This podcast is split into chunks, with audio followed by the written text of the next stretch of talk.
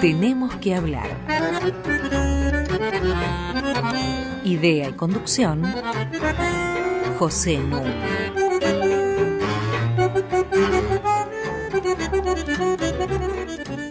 Muy buenas noches. Hoy tenemos que hablar de un tema candente. Tenemos que hablar del estado de la educación en nuestro país. Para eso está conmigo, como de costumbre, Mariana Heredia. Hola Mariana. Buenas noches, Pepe. Y uno de los mayores expertos latinoamericanos en el tema. Me refiero a Emilio Tenti Fanfani. Hola Emilio. Un gusto, Pepe. Encantado.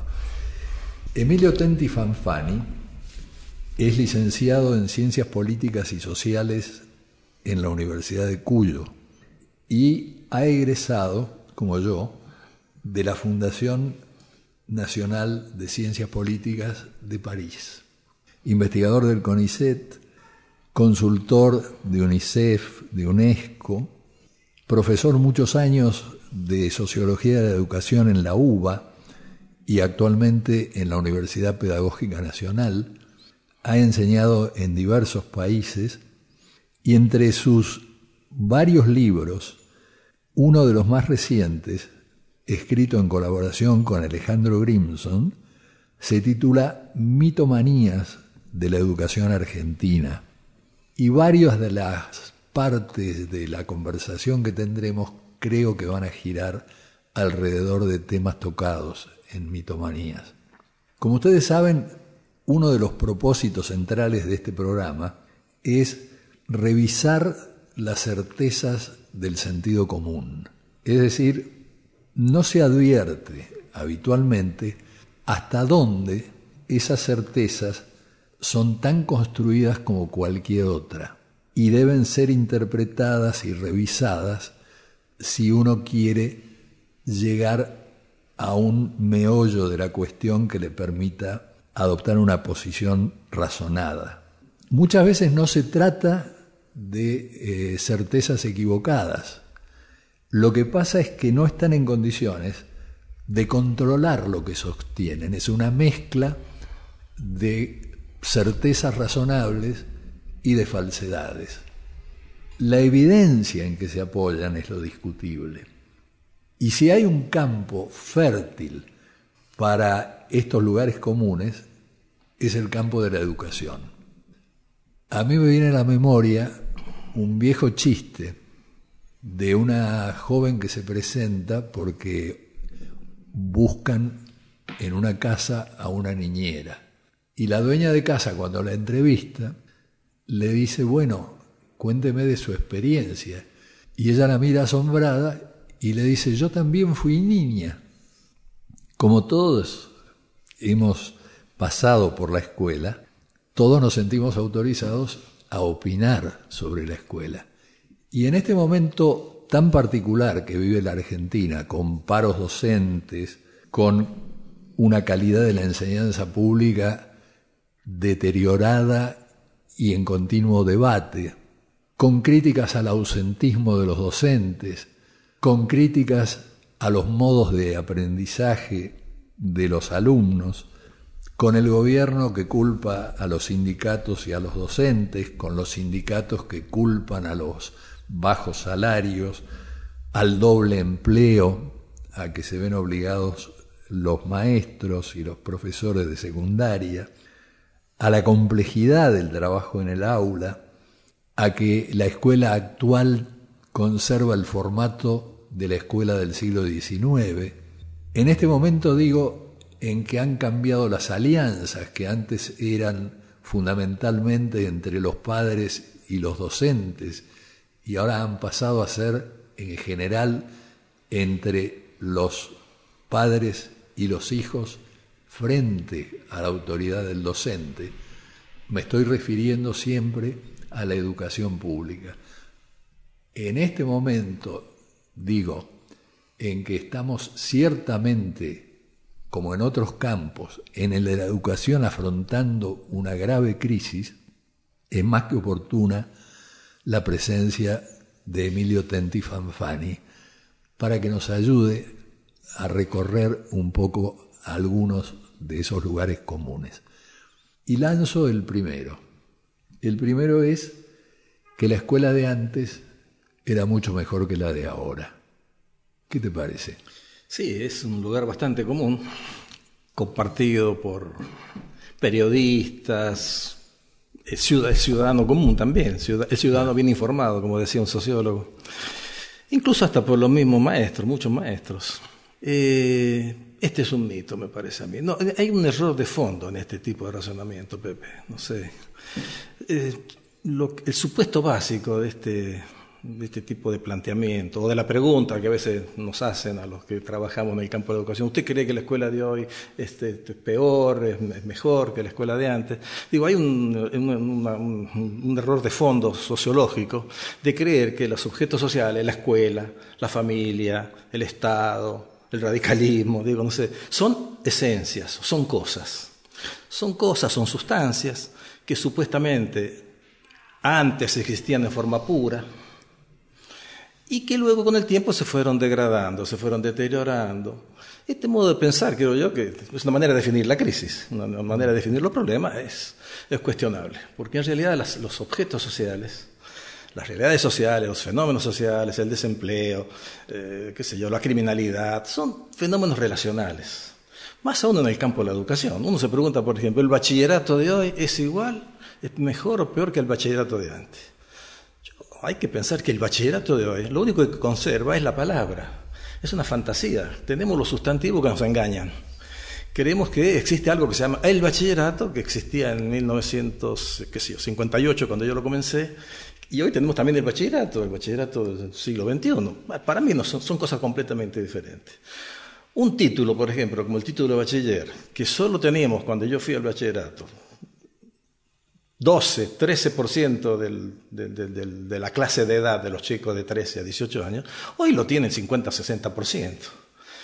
Simplemente por ese solo hecho ya, este, ya no se trata de la misma cosa. Es como la moda. Cuando un objeto de moda se generaliza, ya no es lo mismo. Tiene otro valor. Socialmente es otra cosa. Cuando todo el mundo lo tiene, no vale nada. Por ejemplo, el día que todo el mundo tenga el bachillerato, el bachillerato no va a valer nada. No va a valer nada, no va a hacer ninguna diferencia. Entonces no se puede decir si la pregunta misma es la que a mí me, hace ruido, pues, por esta idea de que el sentido común es muy sustancialista, ¿no? Tendemos a pensar que estas cosas existen y que se pueden ir deteriorando. Hay un segundo problema con esta visión de que los problemas son problemas de degeneración, de degradación, de deformación, que ya están sugiriendo una política, están sugiriendo una forma de intervención, como dicen algunos, hay que volver al bachillerato de antes, hay que volver a las escuelas normales de antes es una cosa que yo creo que es sociológicamente imposible, porque para volver al bachillerato de antes habría que volver a la Argentina de antes, a la juventud de antes, a la adolescencia de antes, a, la, economía de antes, a la familia de antes, exactamente, Pepe.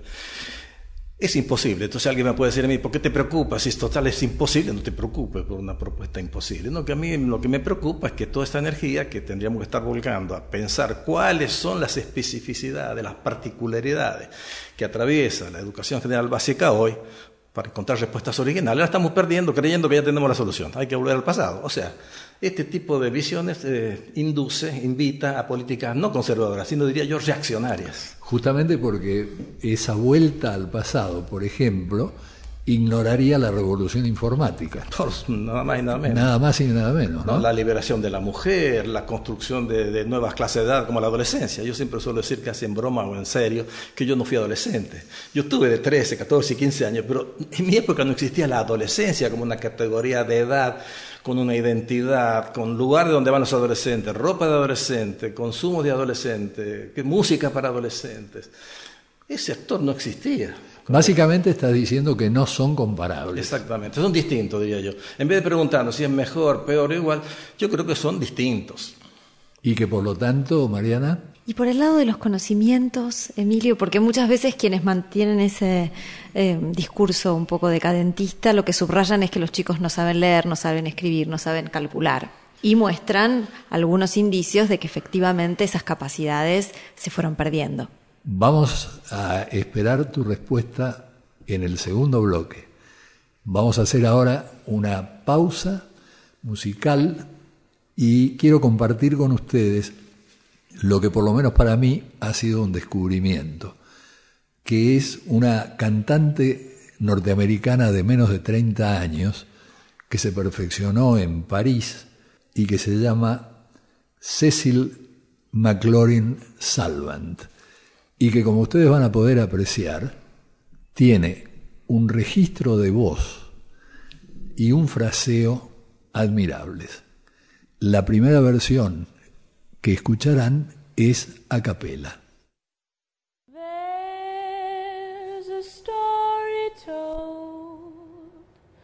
of a little Japanese sitting demurely neath the cherry blossom trees. Miss Butterfly's her name. A sweet little innocent child was she, till a fine young American from the sea to her garden came. They met beneath the cherry blossoms every day, and he taught her how to love the American way, to love with her heart was easy to learn. then he sailed away with a promise to Poor butterfly, neath the blossoms waiting. Poor butterfly for she loves him so. The moments passed into hours, the hours passed into years, and while she smiles through her tears, she murmurs low. The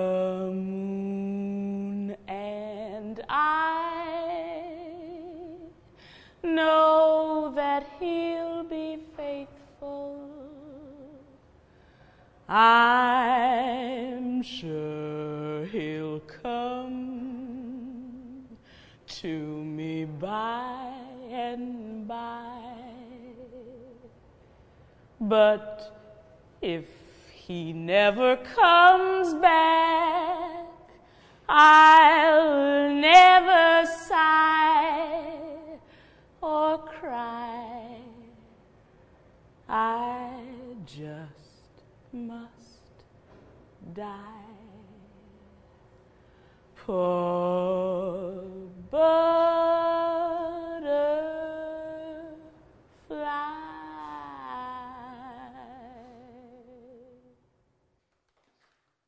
Venimos de escuchar, cantado a capela por Cecil McLaurin Salvant, Pobre Mariposa, escrita por Hubel y Golden. Hasta las 21.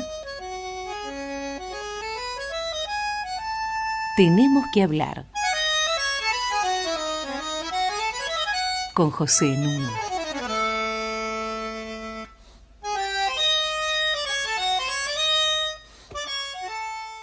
Estoy conversando con Mariana Heredia y con nuestro invitado especial, mi amigo Emilio Tenti Fanfani. Y Mariana había dejado pendiente una pregunta acerca de la calidad de los conocimientos que se transmiten y que se aprenden. Si uno no debería redefinir el cuestionamiento acerca de que la escuela de hoy es inferior a la de ayer en términos de ver cuáles son los conocimientos relevantes que se transmiten o no. Yo creo que inevitablemente cuando hablamos de escuela y queremos hacer un juicio de valor acerca de las performances de esta institución, obviamente tenemos que plantear el tema del conocimiento, porque para mí el sentido fundamental de la escuela hoy, de la escuela de hoy, es justamente transmitirte conocimiento que hoy en día se considera que es un capital, que es una riqueza que produce riqueza, que tiene una importancia estratégica fundamental en el desarrollo de la sociedad, del capitalismo actual, digamos así. Y yo suelo también decir en, broma que hay dos noticias con respecto a esto. Una, con respecto a la evolución del sistema escolar. Una es la buena noticia, la vamos a dar primero, que esta es una institución que cada vez tiene más clientes y más alumnos, cada vez hay más chicos escolarizados desde edades más tempranas, ahora desde los cuatro años, y en edades cada vez más... Eh, tardías, digamos así, hasta los 18 años. Es obligatoria la secundaria en Argentina. Si uno mira la cifra en toda América Latina, incluso en los países más pobres, vemos que cada vez más alumnos en la escuela. Uno diría, bueno, pues esto es una, este, una institución exitosa, las curvas van todas hacia arriba. Esta es la buena noticia. Pero la segunda noticia es que esta democratización del acceso, de la permanencia, incluso de la obtención de diplomas, va de la mano de una tremenda concentración del conocimiento poderoso, y es muy importante este segundo, este adjetivo, conocimientos poderosos, no cualquier conocimiento, en pocas manos. O sea, que esta democratización de la escolarización va acompañada de una concentración de este capital en pocas manos. Esto, esto, esto es preocupante. Y esto es lo que está en la base de, una de las particularidades del momento actual. Es que esta vieja institución, benemérita institución, sagrada institución, por decir el motivo sociológico que sería largo discutir aquí, hoy en día es una institución bajo sospecha. Antes nadie sospechaba de la escuela. Había fracaso escolar, exclusión escolar, poquitos llegamos, los que terminábamos, para terminar y lograr un diploma había que pasar una serie de obstáculos para ser bachiller, era, era una, una, eliminación a lo largo del recorrido. Pero nadie imputaba a la escuela las, las causas de estos fracasos. Siempre el problema eran los chicos que no le da la cabeza, como decía antes, un problema de dones naturales, o no tiene interés por estudiar, no le gusta estudiar, pero nadie cuestionaba el programa, si la metodología, si la formación de los docentes. La escuela era una institución más allá de toda sospecha. Cuando la escuela se masifica, aparece la preocupación por, bueno, muchos chicos van a la escuela, muchos terminan, pero ¿qué aprenden? ¿Cuántos aprenden? Entonces aparece el primer síntoma de la sospecha es que en todo Occidente, en Europa, desde los años 70, la escuela, que era una vieja institución que tomaba examen, se convierte en objeto de examen. Se le toma examen a la escuela. Se institucionalizan los famosos sistemas nacionales de evaluación de la calidad de la educación. Viene el Estado representando ciertos intereses de la sociedad y dice, no, ustedes le han dado el diploma a estos muchachos eh, de fin de estudios primarios, aprobación de cuarto grado, pero yo quiero saber cuántos saben. Le vamos a tomar un examen a estos chicos a final del año de lengua, matemática. Bueno, en un país como Francia, esto llega hasta el jardín de infantes. Sí, sí. Ya a los chicos de 4 de 5 años también se los evalúa. Bueno, pero entonces, pero eso es una evaluación hecha por el Estado. Yo soy agente de ese tema, soy maestro. Yo le tomé examen durante todo el año, la institución. Le di un diploma. Y ahora resulta que viene el Estado y dice, no, pero yo quiero tomarle un examen a estos muchachos, a estas chicas, para saber cuánto efectivamente han aprendido. ¿Qué y cuánto han aprendido? Obviamente que los agentes escolares tienen derecho a sentirse ofendidos. Todos los sindicatos este, docentes en todo el mundo se opusieron porque sabían que obviamente iban a terminar siendo responsables. Nos van a terminar echando la culpa. Un poco esto fue la... Bueno, esto ya avanza aún más la sospecha, porque ahora ya muchos estados, en América Latina, México es un caso paradigmático, ahora se le toma examen a los maestros en ejercicio son agentes, son profesionales que han recibido su diploma, han sido nombrados, han concursado, tienen la plaza, no han concursado, tienen una plaza, tienen derecho adquirido, estabilidad en el trabajo. Se hizo incluso una reforma constitucional para tomarle exámenes a los docentes para ver quiénes efectivamente tienen las competencias necesarias para desempeñar este oficio. O sea que la sospecha ya llega directamente sobre los agentes escolares. Esta es una particularidad del momento actual. Por eso no se puede decir que siempre fueron los mismos los problemas. No, no, no. La escuela de hoy es una escuela sospechada. Hace 50 años esta institución es una institución sagrada. Cambia totalmente el panorama, Pepe.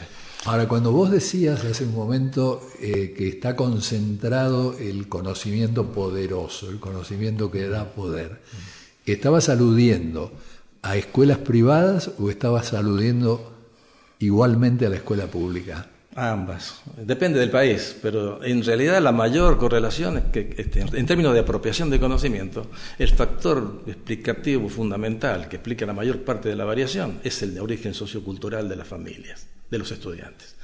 Es la posición que tienen las familias en el campo del espacio social, tanto en términos de apropiación de bienes materiales y sobre todo de bienes simbólicos. Eh, las, este, los estudios sociológicos muestran que hay una alta correlación, no tanto entre nivel eh, económico, nivel de ingreso, de propiedades, bienes que poseen las familias y los promedios que tienen los chicos en las pruebas de evaluación, sino entre el capital cultural de la familia. Claro. O medido simplemente como títulos, diplomas, años de escolaridad de los padres y rendimiento en lengua y matemática, esa es la asociación más fuerte.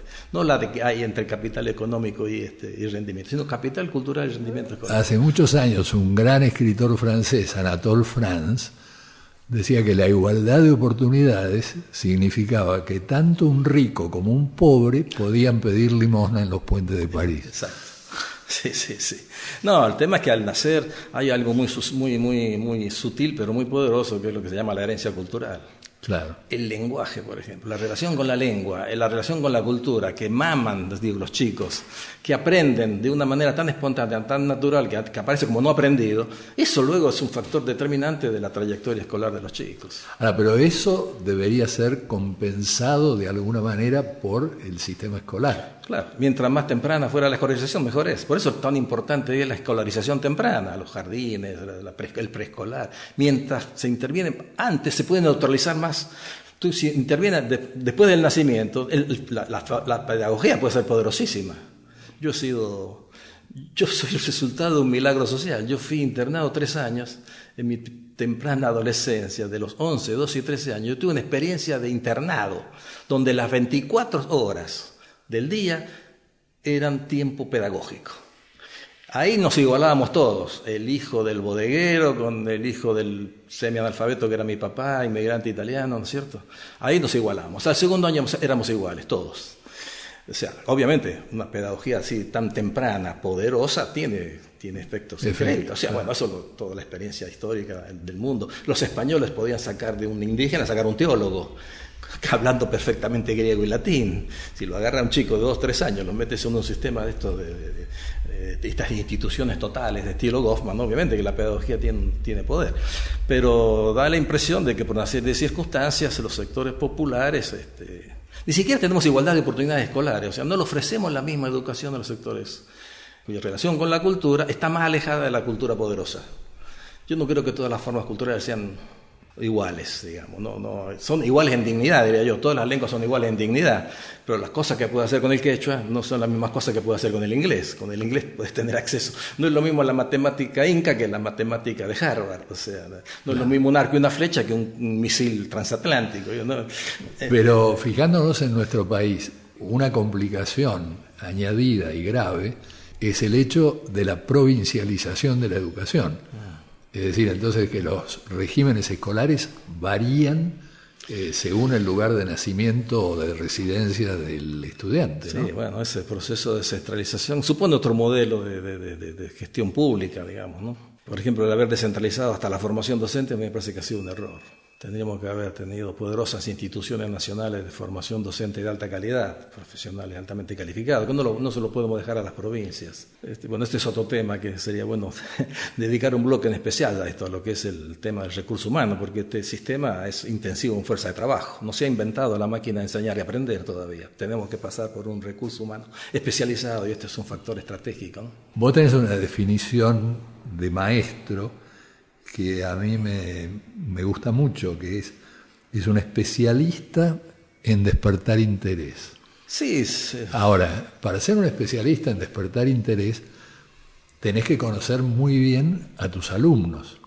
El problema, me parece a mí, en la provincia de Buenos Aires, por ejemplo, es que necesariamente un maestro para sobrevivir tiene que ser maestro o en dos turnos o en dos escuelas. Y entonces tiene que atender a 80 alumnos. ¿Cómo hacer para relacionarse a fondo con 80 alumnos? Es imposible. Por eso hay que ver cuáles son. Esta cuestión del, del factor docente, hay que verlo también desde el punto de vista de la integralidad, de la cantidad de factores que intervienen. Uno son los factores institucionales, por ejemplo. Por eso muchas veces insiste en el docente, en el docente, pero nos olvidamos que el docente o los agentes humanos actuamos en contextos estructurados, necesitamos reglas y recursos para actuar. No es lo mismo un médico que va a la mañana a un hospital donde no hay tomógrafo computarizado, no tienen este, algodón, no hay jeringa, que, que, ser médico en una institución altamente equipada. o sea, los seres humanos no actuamos en el vacío. Muchas veces se insiste mucho sobre el docente, la formación docente, pero también hay que pensar que todos los actores humanos necesitamos estas reglas y recursos que se llaman instituciones. Necesitamos instituciones fuertes y al mismo tiempo agentes calificados.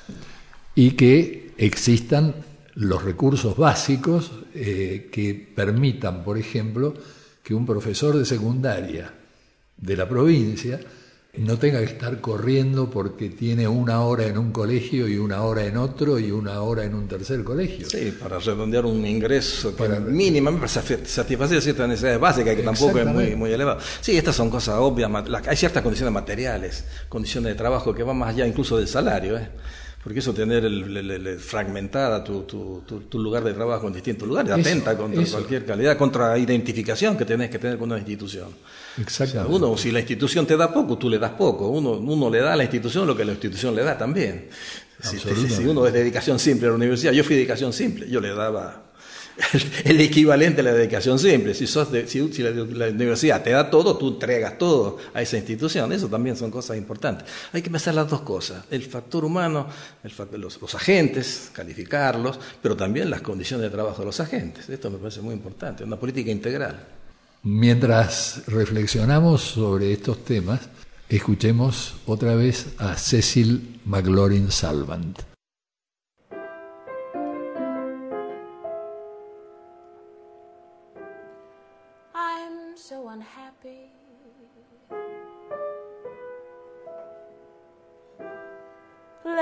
Left all alone. Ain't got nobody to love now. The man I long for is not so strong for me.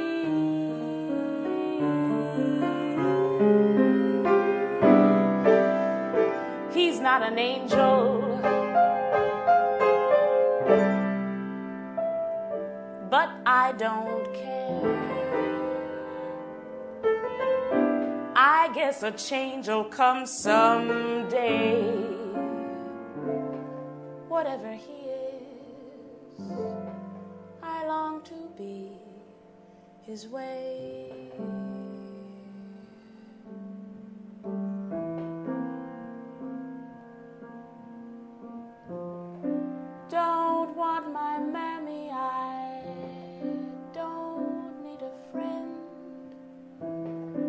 My heart is broken, it won't ever mend. I ain't much caring just where it will end. But I must have that man.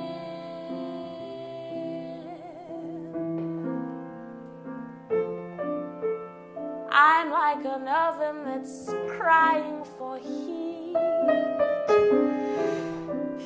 treats me awful each time that we meet. It's so unlawful how that man can cheat, but I must have that man. He's hot as Hades, a lady's not safe in his arms when she's kissed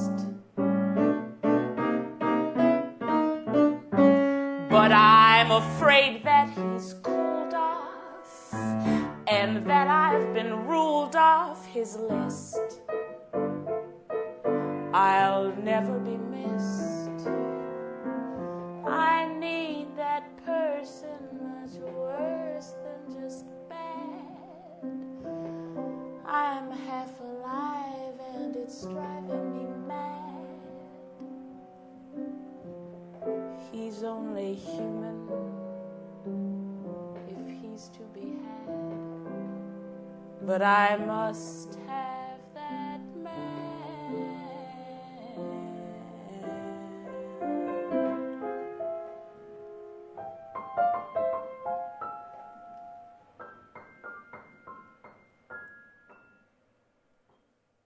Fue Cecil McLaurin Salvant en Debo tener a ese hombre de Fields y McHugh. Hasta las 21. Tenemos que hablar. Con José Nuno.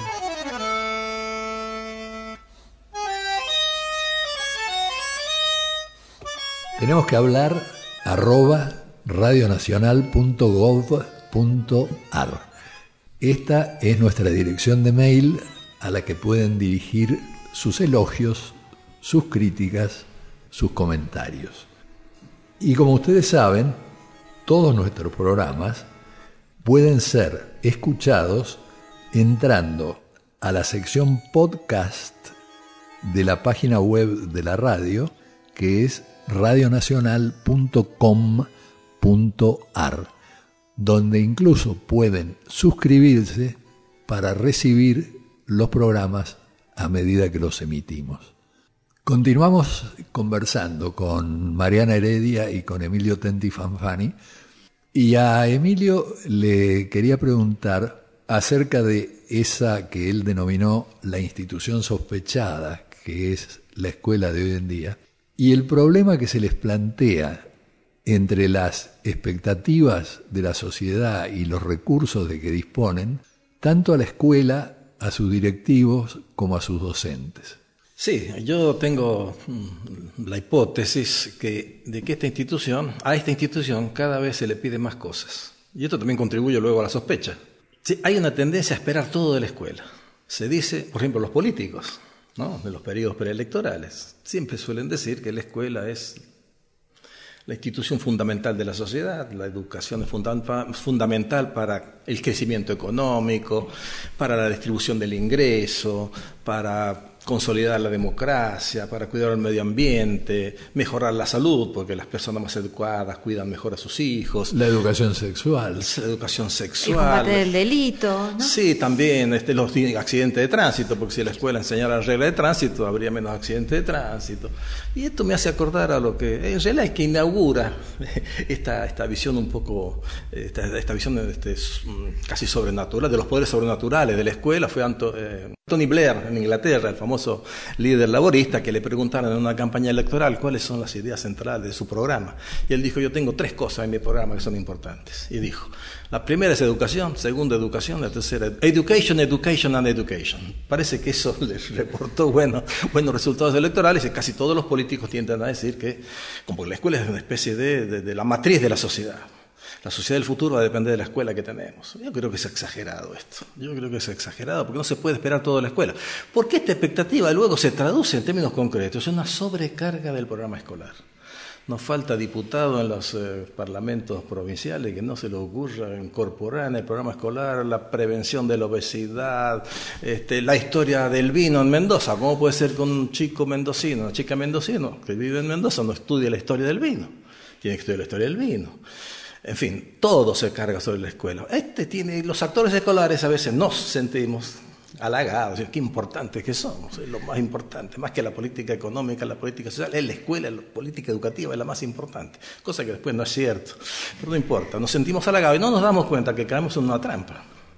Porque esta escuela todopoderosa luego decepciona, porque efectivamente, a pesar de que las sociedades son cada vez más educadas, no disminuye los accidentes de tránsito, no disminuye la criminalidad. Uno puede ver las tasas en Estados Unidos, en los países europeos más desarrollados. Cada vez son más escolarizados. Sin embargo, el desempleo existe, la exclusión social existe, aumenta. O sea que los problemas sociales existen. Entonces no faltará quien diga es culpa de la escuela.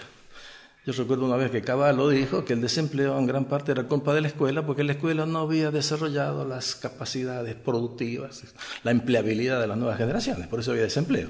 Primero somos los responsables de la solución y luego terminamos siendo los responsables de todos los problemas que continúan a pesar de que existe la escolarización. Yo creo que entonces la pregunta que hay que hacerse es, ¿qué es lo que la sociedad puede y debe pedirle a la escuela? O sea, ¿qué es lo que la escuela puede hacer mejor que otra institución?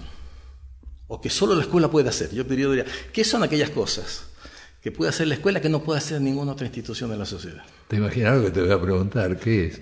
bueno, esa- bueno, no, porque aquí viene una discusión. Por ejemplo, hay muchos que dicen, no, los valores, lo importante es que la escuela enseñe valores. Yo no creo que sea la, la escuela tan importante para enseñar valores. Va a enseñar valores, pero no tiene el monopolio de la enseñanza de los valores. De la ninguna escuela. manera. Las tienen los medios masivos de comunicación, las telenovelas que educan La más. familia. La familia, las iglesias, los partidos, los medios masivos de comunicación, todos los grandes aparatos culturales capacidad. Incluso la familia, lo dijo Mujica. Dice, a mí mi papá me enseñó a no mentir, ser honesto, ser responsable. Esos valores no los puede enseñar a sus hijos. Ahora, un matrimonio de ingenieros, dudo que pueda enseñarle matemática a sus hijos. Es muy difícil, porque ahí no solamente se le quiere hacer matemática. Primero hay que saber, hay que tener tiempo, porque si los dos son ingenieros se supone que trabajan. Y para enseñar matemática hay que saber didáctica de la matemática. ¿Qué matemáticas se enseña primero? ¿Qué cosas se enseña primero? ¿Qué cosas se enseñan después? ¿Qué se enseña a un chico? ¿Qué concepto de número? ¿Cuándo el chico puede tener un concepto de número? Yo no, puedo tampoco enseñar ciertos principios del funcionamiento de la sociedad que vivimos en- a mis hijos. Yo no sé a qué edad un chico puede entender qué significa la palabra y el concepto de sociedad, una cosa nada abstracta. ¿A qué edad un chico puede entender lo que es la sociedad? Para eso están los especialistas en didáctica de las ciencias sociales. O sea que el tema, para mí, se va cerrando un poco el abanico diciendo, bueno, el conocimiento, el conocimiento duro, el conocimiento poderoso. Ese para mí es fundamental. Y dentro de estos conocimientos hay dos conocimientos que son para mí la base, que son el desarrollo de las competencias expresivas, en sentido amplio, que no es gramática, este, ¿cómo se llama? caligrafía, ni las reglas, la lingüística, la capacidad de ponerle forma, darle forma a nuestras ideas, pensamientos, miedos, pasiones, necesidades, y comprender mensajes en términos textuales, orales, escritos, con imágenes, por ejemplo. Esto me parece que es fundamental, la competencia expresiva en el sentido más amplio, que no es tomar la lengua como objeto de estudio, porque a veces llega esta tentación. Ahora los chicos le enseñamos lingüística. Yo creo que por ahí me, me van a bochar en un examen de tercer año de secundaria porque es pura lingüística. Yo tengo un nieto que durante el año no leyó un cuento, no escribió una página, sin embargo, decidió estudiar li- lingüística, agarrar una frase, descomponerla, cuál es el modificador directo. Teoría lingüística, chicos, o sea, no el lenguaje como objeto de estudio, eso que lo tengan los lingüistas. Para ellos el lenguaje, el lenguaje es un objeto de estudio, pero a mí que soy sociólogo, para uno que es abogado, para uno que es comunicador, para un ciudadano cualquiera, el lenguaje es una herramienta para hacer cosas, para engañar, para enamorar, para seducir, para entender qué, dice un cartel en la calle, para proveerme de información. En fin, es un instrumento, pensar el lenguaje como un instrumento. Y el segundo, la segunda competencia que es fundamental es el cálculo. Es el lenguaje, digamos, creado por los hombres, que es el cálculo. Competencia expresiva y cálculo son dos competencias que son fundamentales. Según los pedagogos, es prioritaria el desarrollo de la competencia expresiva, incluso para desarrollar competencias de cálculo, de matemáticas. Si uno tiene estas dos cosas, yo creo que estas dos cosas son fundamentales, incluso para satisfacer esas tres grandes expectativas que desde siempre se depositaron en la escuela. Que la cultura y el conocimiento debe servir para formar hombres libres, eh, creativos, reflexivos. ¿Con qué reflexionamos, digo yo? Con palabras. Mientras más rico es tu vocabulario, más capacidad de pensar tienes. O sea que la señorita de lengua es la que enseña reflexividad también. La segunda gran expectativa era desarrollar las capacidades productivas de las personas, su inserción en el mercado de trabajo, ponerlos en condición a los chicos de aportar algo a la sociedad para poder beneficiarse de lo que le aportan los demás. Y entonces la pregunta es, ¿de qué trabajan los argentinos? ¿De, qué, ¿Cuál es la tendencia y la dinámica del mercado de trabajo en Argentina? ¿Cuáles son los trabajos, la mayoría de los trabajos a los que van a, van a tener que desempeñar los chicos de hoy? Son trabajos en el sector servicios. Por ejemplo, un vendedor, un empleado de comercio, ¿qué competencia tiene que tener? Fundamentalmente la competencia comunicativa. Tiene que comprender, entender el deseo del cliente. Quiere tener la capacidad de persuadirle al cliente de que justamente tiene el producto que se ajusta a sus necesidades.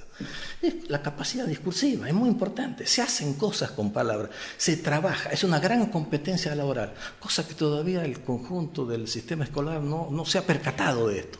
Porque cuando uno organiza un seminario sobre educación y mercado de trabajo, generalmente se piensa en, bueno, enseñar oficios, electricidad, carpintería, modificación de una materia prima como una herramienta. Eso es educación para el trabajo. Un concepto muy estrecho del trabajo. El trabajo moderno, incluso en la gran industria más avanzada, las competencias comunicacionales son fundamentales porque se trabaja en equipo, donde hay que saber argumentar, entender los, los, los argumentos de los demás, contraargumentar. O sea que a- hoy en día tener competencias expresivas te habilita incluso para ocupar un puesto de trabajo en la sociedad. Y esto deberían entenderlo precisamente los sectores más poderosos de la sociedad. Hay un gran sociólogo francés que hemos conocido, Michel Crozier, que escribió su tesis sobre el fenómeno burocrático. Y allí lo que muestra es que hay puntos estratégicos, por ejemplo, en una gran empresa. Una gran empresa que puede tener millones de dólares de capital, pero finalmente la vendedora o el vendedor que atiende al cliente es la expresión de esa empresa. Y si es alguien que no tiene capacidad comunicativa, y si es alguien que no tiene poder de persuasión, y si es alguien que no sabe cómo manejar los recursos que tiene a su disposición en esa empresa, bueno, esa empresa va a ser despreciada por el potencial cliente que se va a ir a otro lado.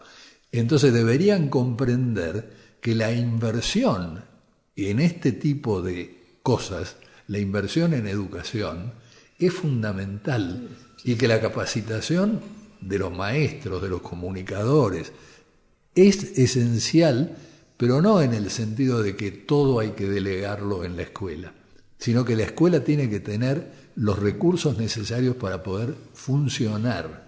Y acá, en nuestro país, hoy en día no los tiene. Tercera pausa musical con nuestra ya amiga Cecil McLaurin Salvant.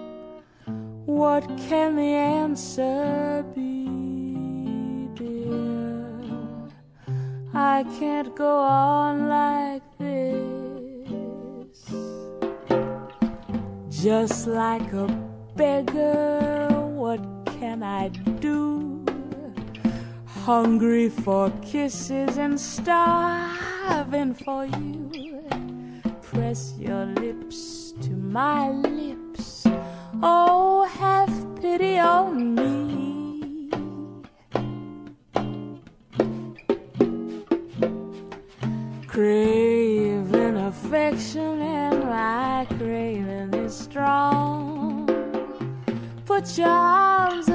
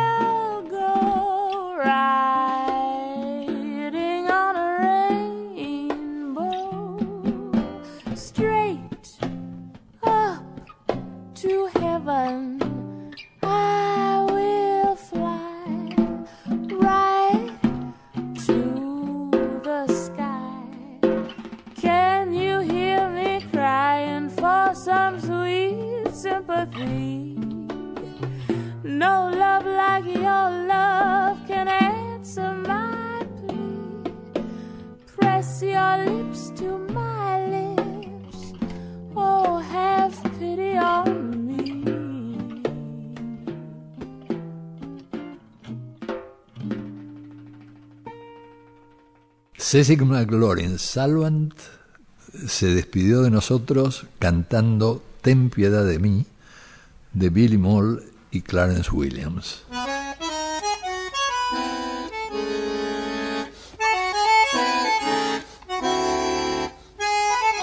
Seguimos con José Núñez. Seguimos hablando de la educación en Argentina con Mariana Heredia y con Emilio Tenti Fanfani. Estaba pensando esto. En nuestro país, varios ministros que salen por el mundo pidiendo que vengan inversores tienen sus dineros fuera del país. Y les parece razonable que así sea. Del mismo modo, muchas de las autoridades que se deben ocupar de la educación pública mandan a sus hijos a escuelas privadas. Sí, es una paradoja, pero no es una particularidad argentina, sino que es bastante generalizada en América Latina. Creo que las élites dirigentes, independientemente, diría yo, me animo a decir, de la, Del de la posición político. exactamente en el espacio político, creo que sí, la mayoría de las clases dirigentes, este, desgraciadamente, diría yo, ha abandonado la escuela pública y esto es una paradoja cuando aquellos que dirigen la escuela pública... La pregunta es, ¿quién tiene interés en el desarrollo de la escuela pública? Esa es la pregunta que tenemos que hacer. ¿Quién tiene interés auténtico en la mejora y el fortalecimiento de la escuela pública? La escuela pública tiene una serie de virtudes, especialmente en el desarrollo de una sociedad pluralista, porque la escuela pública, en la escuela pública el pluralismo está en, las instituciones. Yo prefiero una sociedad donde haya no solo pluralidad de instituciones o de espacios o de campos sociales, sino que haya pluralidad en las instituciones, que es la única manera que aprendamos a vivir y a convivir siendo diferentes, digamos. ¿no? Esto es una de las grandes ventajas que tiene la escuela pública. Y la respuesta a la quién tiene interés en la escuela pública, creo que primero, en primer lugar, hay que ser realista, los que vivimos de la escuela pública. En primer lugar, los maestros. Los maestros de la escuela pública tienen interés en la escuela pública porque viven de esto. ¿sí? Pero también los que hemos ido siempre a escuelas públicas, tenemos un amor por la escuela pública que no tiene el que fue siempre a escuelas privadas. Sí, eh, tenemos un amor y tenemos una confianza en la escuela pública, en la capacidad emancipatoria, porque nosotros somos fruto de la escuela pública. Creo Claro. que vos y yo, no Sí, sé, sí. No, no conozco completamente tu biografía, Pepe, pero no solamente compartimos lo de, No, no, escuela lo de París, pública, pero eh, también, yo escuela eh, pública, eh, salvo no. esos tres años de internado con los curas, con, con los frailes este, dominicos, toda mi trayectoria. Yo escuela primaria pública y Colegio Nacional de Buenos Aires. Sí, sí, sí. Nosotros somos los que más queremos y tenemos esta visión también de esta escuela redentora, porque nosotros somos fruto de esa escuela. ¿no? Desgraciadamente no todo el mundo, no todo el mundo que pasó por la escuela pública Claro. eh, se redimió a través de la escuela pública. Pero bueno, ese es otro Ahora, tema. vos tenés un concepto eh, acerca del desorden anómico de los estudiantes, ¿no? Sí, que hay que se conecta con lo de la falta de interés de los alumnos Sí. que tanto se menciona, ¿no? Sí, hay un mito bastante, desgraciadamente muy generalizado entre el cuerpo docente de América Latina, ¿eh? porque tengo evidencias empíricas de muestras hechas con docentes de cinco países, y esto es un mito generalizado, la frase terrible de que a los chicos de hoy no les interesa nada, una frase que no se sostiene ni, ni, ni- ni 30 segundos, porque yo en los talleres que tengo con docentes les pregunto, "¿Pues ¿tú crees que puede existir un chico una chica, por más villero, pobre, explotado, dominado, que no le interese el, el rock, la bailanta, el sexo, el fútbol? Ah, no, bueno, entonces no diga que no le interesa nada. Quizás a nuestros auditores ahora no les interesa nada lo que estamos diciendo acá, de lo que estoy diciendo yo ahora acá, pero no puedo decir que a la gente no le interesa nada. Quizás no le interesa nada lo que tú le estás contando en tu clase de historia, en tu clase de geografía, en tu clase de matemática.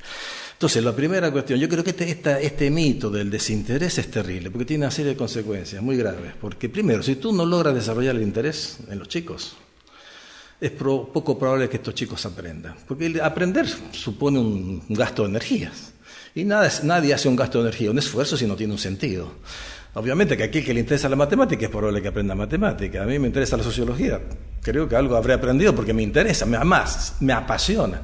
Los pedagogos decían que la pasión, que el, interés en su mayor expresión, su máxima potencia, es una condición extraordinaria para el aprendizaje. Entonces la pregunta es, ¿el interés es un dato que el maestro toma como de la realidad, sobre la cual no tiene ninguna intervención? Como un profesor en la universidad me dijo, yo le enseño a quienes le interesan muchos docentes eso, yo le enseño que le interesa. Ahora, el interés, ¿y quién se lo tiene que desarrollar? Y los padres de familia, te dicen. Yo creo que un docente democrático hoy en día tiene que ser un experto en suscitar el interés y la motivación. Es lo primero que hay que hacer. Y para hacer esto, Pepe, es lo que vos de alguna manera insinuabas o decías, tenemos que conocer y reconocer los intereses de los muchachos, de las de las nuevas generaciones. Porque el docente o el que trabaja, no solamente el docente, incluso los padres de familia, los entrenadores deportivos, tienen que conocerlo desde el punto de vista sociocultural, conocer sus pasiones, sus intereses, sus consumos culturales. Nosotros tenemos que ser expertos en jóvenes, en culturas juveniles. Y me tengo que basar en los intereses de los alumnos, pero no con una actitud demagógica, decir, no, tú te quedas con tu interés. Lo único que te interesa es el fútbol, te voy a enseñar fútbol. No. Lo único que te interesa es la bailante, bueno, aprende bailanta. No, yo tengo que conocer sus intereses. Quizás tengo que ser más experto en bailanta que él, conocer más de bailanta que él mismo, con lo cual me voy a ganar cierta autoridad, un respeto y un reconocimiento. En segundo lugar, si yo me baso en el interés del chico, puedo decirle, mira, vos sabés que la cumbia villera, la cumbia que a vos te apasiona, viene de Colombia. Si yo logro hacerlo pasar de la cumbia villera a la cumbia colombiana, este chico pega un paso muy importante.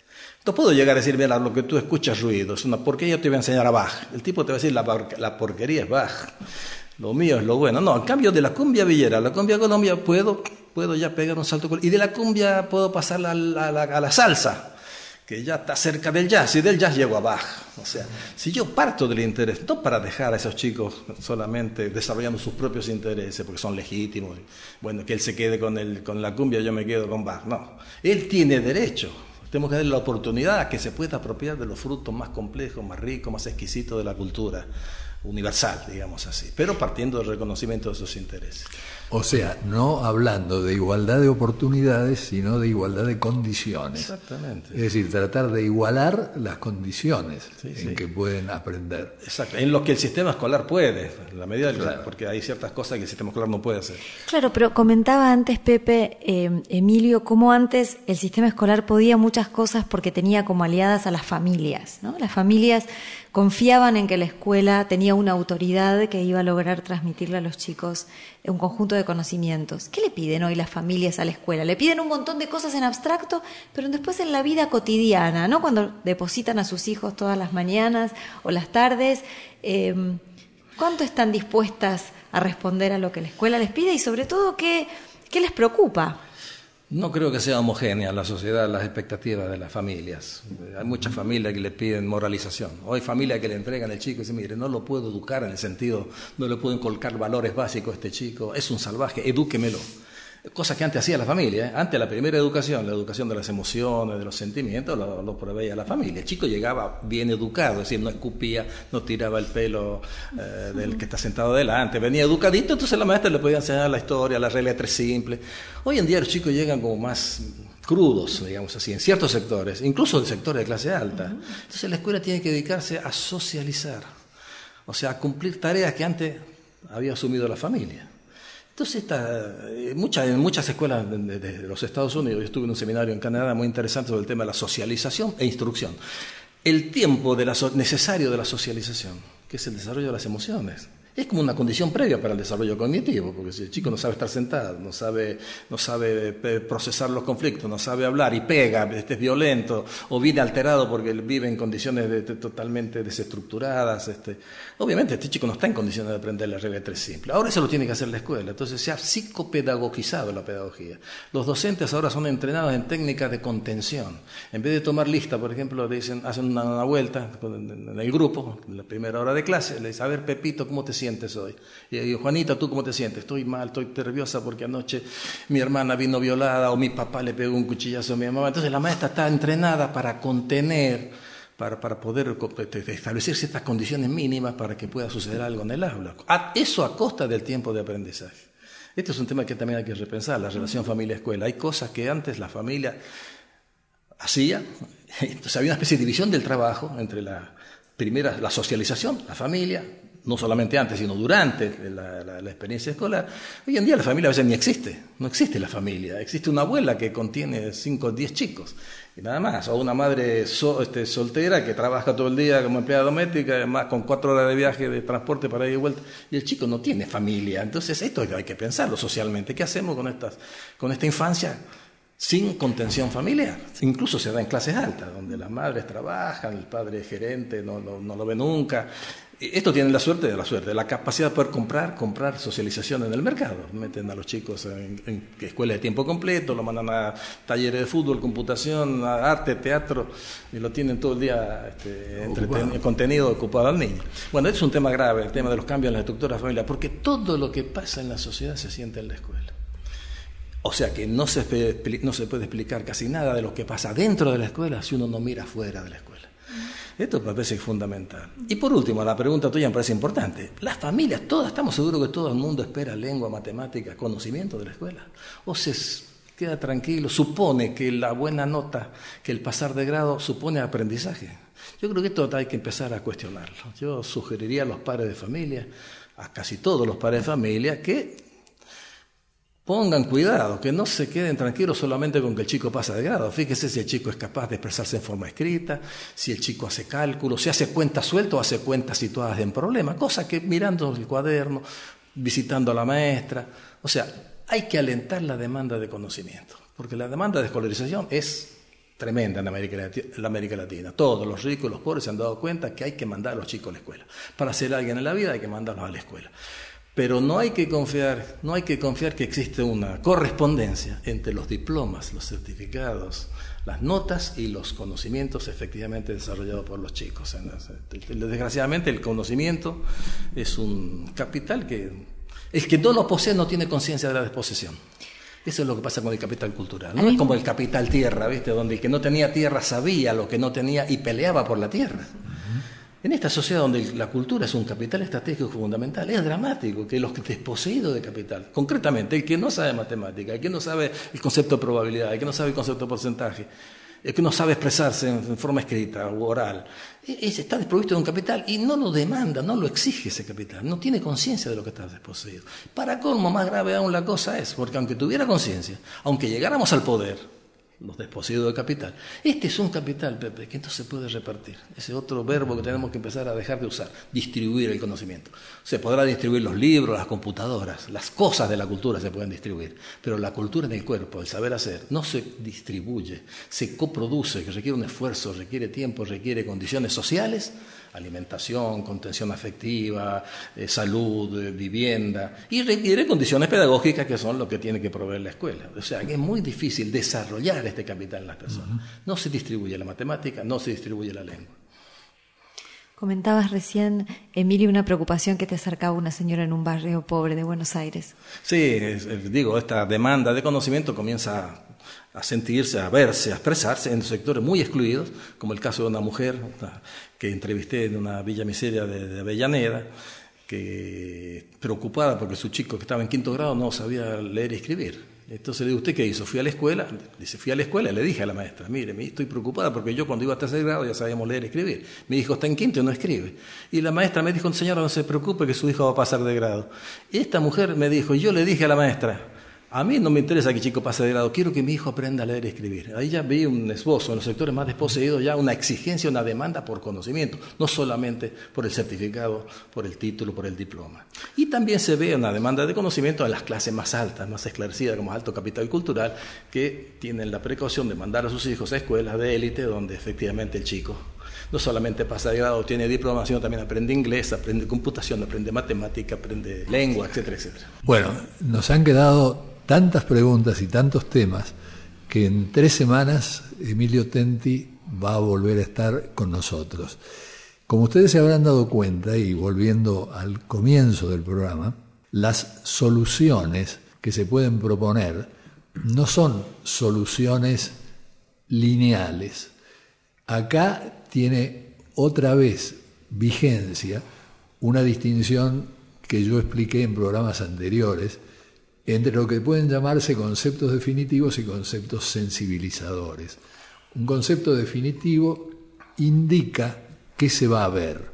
Un concepto sensibilizador indica hacia dónde mirar. Entonces, lo que Emilio ha estado haciendo en el curso del programa, respondiendo a nuestras preguntas, ha sido brindarnos conceptos sensibilizadores, indicarnos a dónde mirar para poder encontrar soluciones. Y este es un paso que a mí me parece decisivo, sobre todo para desmontar tantos mitos que existen alrededor del tema de la educación. Muchas gracias, Mariana. Muchísimas gracias, Emilio Tenti Fanfani. Muchas gracias, Inés Gordon. Muchas gracias, Diego Rosato, que hoy no solamente edita el programa, sino que estaba en la parte técnica. Y como diría Wimpy, que todo sea para bien.